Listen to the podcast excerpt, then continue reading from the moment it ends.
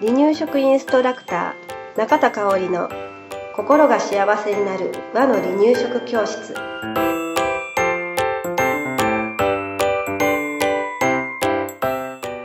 第44回始まりました。こんにちは。離乳食インストラクターの中田香織です。今日は東京新宿四谷三丁目にあるグリーンキッチンさんからお届けします。離乳食インストラクター養成講座2期生の皆さん、こんにちは。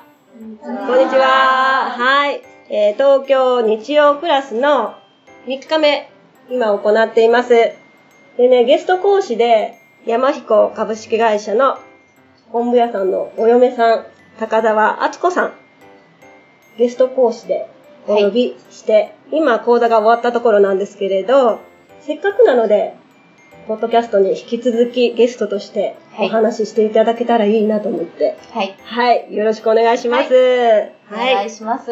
では早速ですけれど、あつこさんの自己紹介をお願いします。はい。えー、愛知県の豊川市水戸町にある山彦株式会社から参りました高澤敦子と申します。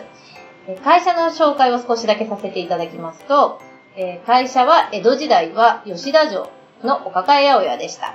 で、八百屋さんだったんですね。そうなんですよ。うん、あの、お城の豊橋にある吉田城というお城の八百屋さんだったんです。うん、で、明治36年に、えー、会社になりまして、えー、その頃から昆布を扱うようになりまして、えー、今年で創業113年になります。すごい。で、私はその5代目の、えー、嫁になります。うん、はい。はい。あすこさん、お嫁さんに、本部屋さんのお嫁さんになってから、何がきっかけで、本部の魅力にハマっていったんでしょうか？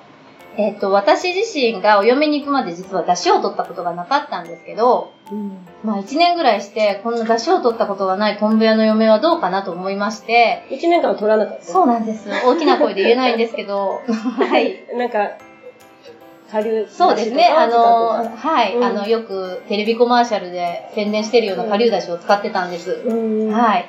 ただまあ本当に嫁としてどうかなと思いまして、うん、ちょっとお出し取ってみようかななんていう軽い気持ちで始めたんですけど、そしたら、えっ、ー、と、天然だしってものすごく美味しいなって思ったんです。うん、で、ある時、その前に使ってた顆粒のお出汁に戻ったんですけど、その時にもう味の違いにびっくりして、うん、もうこれはもう素材から出汁を取るしかないと思いまして、えー、それ以来毎日出汁を取るようになりました。すごい。はい。うん、で、それからですね、もう一点だけありまして、えっ、ー、と、まあ、長男生まれた時に、うちの子離乳食で、ちょっと食が進まなくなった時期があったんですよ。うん、で、その時に昆布だし使ってみたら、ものすごい食べるようになったんですね。昆布だしに変えただけでそう、昆布だしで野菜を茹でただけですごい食べるようになったので、うん、ああ、昆布ってすごいなと思って、もうますますこう昆布の魅力にはまってきました。うん、はい。じゃあね、昆布って一括りで言うてるんですけれど、昆布の種類っていろいろあるんですよね。私知らないのいっぱいあるんですけれど。そうなんですよ。昆布ってたくさん種類がありまして、例えばラウス昆布とか、うん、まあ昆布、利尻昆布、日高昆布、まあ他にも厚葉昆布とかいろいろあるんですけど、たくさんあります。うん、ね、スーパー行くと、いろんな昆布が売ってて、いろんなお値段があって、はい、買うときにね、すごく悩んでしまうんですね、私。はい。はい、で、まあ、自分のお出汁、自分が食べるものだったらまあまあまあ、これでいいかなって買っちゃうんですけれど、いざ赤ちゃんに使うとなった時に、離乳食に適しているおすすめな昆布っていうのがあるのかなと思ったんですが、えー、っと、そうですね。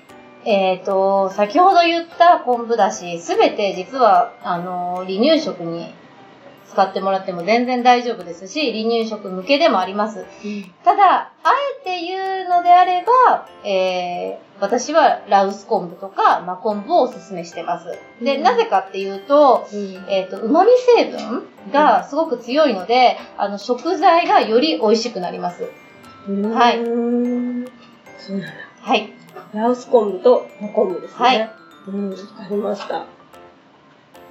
じゃあね、出汁を取りたいとき。はい。昆布、うん昆布だしだけでもいいと思うんですけれど、はい昆布プラスアルファ、はい何々だしっていうのがあると思うんですけれど、はいおすすめのプラスアルファのだしを教えてください。そうですね。昆布だしっていうのは植物性のお出汁で、えっ、と、何でも合うんですよ。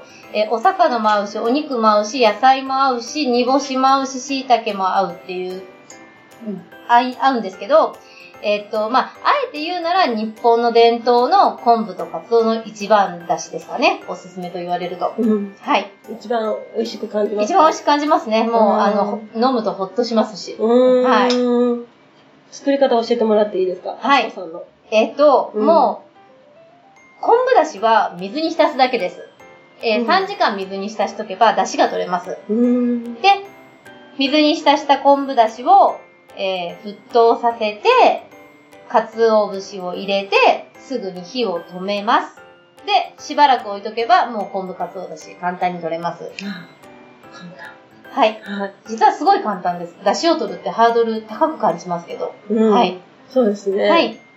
でもさらに簡単にする方法、はい。時短でできる方法があれば教えてもらいたいんですけれども。はいえっ、と、まあ、時短っていうのとちょっと違うのかもしれないんですけど、まあ、うん昆布は水に浸すだけ。もうこれうん簡単じゃないですか。うん。で、鰹節はやっぱりどれを買ったらいいかわからないっていう方すごく多いと思うんで、そういう時には、あの、豆腐の、えーおひ、冷ややっこに使うような鰹パック、小さい小分けのパックを使うと、ものすごく簡単です。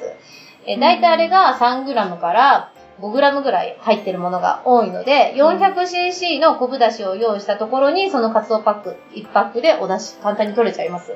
うーん。じゃあ、大きい袋買うのちょっと使い切るのが不安だなっていう時は、はい。ちっちゃいパックを買って、そうですね。あと、初めて取る方は、うん。大きいパック買っても、どのぐらいのカツオの分量を入れていいかって、わからないと思いますし、あの、うん迷ってしまって使えないと思うので、うん。まあ、初めての時は、あの、カツオパックから始めてみるといいかなと思います。うん昆布の量もね、初めて使う人はわからないとそうですよ思うんですよ。ね。ごめんなさい。私、昆布屋でしたから、うん飛ばしてしまいました。うんはい。えっと、昆布の量は、あの、くしゃっとした日高昆布って言われる昆布だと、だいたいその 400cc に対して、まあ、8センチぐらいで切ってもらえばいいかなと思います。で、あの、平らな昆布ですと、えー、だいたい6センチ角ぐらい、400cc に対して6センチ角ぐらい用意していただければうん大丈夫です。しっかり出し取れます。結構使いますね。そうですね。あの、贅沢に取った方が美味しいですから。うん。いっぱい入れた方が美味しいです。もちろんです。はい。そうなんだ。はい。ただ、まあ、あの、い入れすぎるのももったいないですから、まあ、うんこのぐらい取れば十分っていう量で、うん。あとは取り始めると基本が分かれば自分でアレンジできますし、うん。あの量を少なくしてやっぱり薄いなと思ったら多くしてもらったりとかうん。してもらえばいいと思います。あの、お出汁の取り方基本はあっても100人いれば100通りの取り方があって大丈夫ですから。あでも、今日教えてもらったお出汁の取り方をして、あとは自分でそうですね好。きな量を見つけるってことはいです。かね。それがお母さんの味になりますので。はい。はいわかりました。じゃあ、えー今回はこれで一旦おしまいにして、えー次回、またお話を聞きたいと思います。はい。はい、ありがとうございました。離乳食インストラクター協会では、離乳食の基本と和の離乳食の美味しさを学べる離乳食インストラクター協会2級1級講座を東京、名古屋、兵庫を中心に行っております。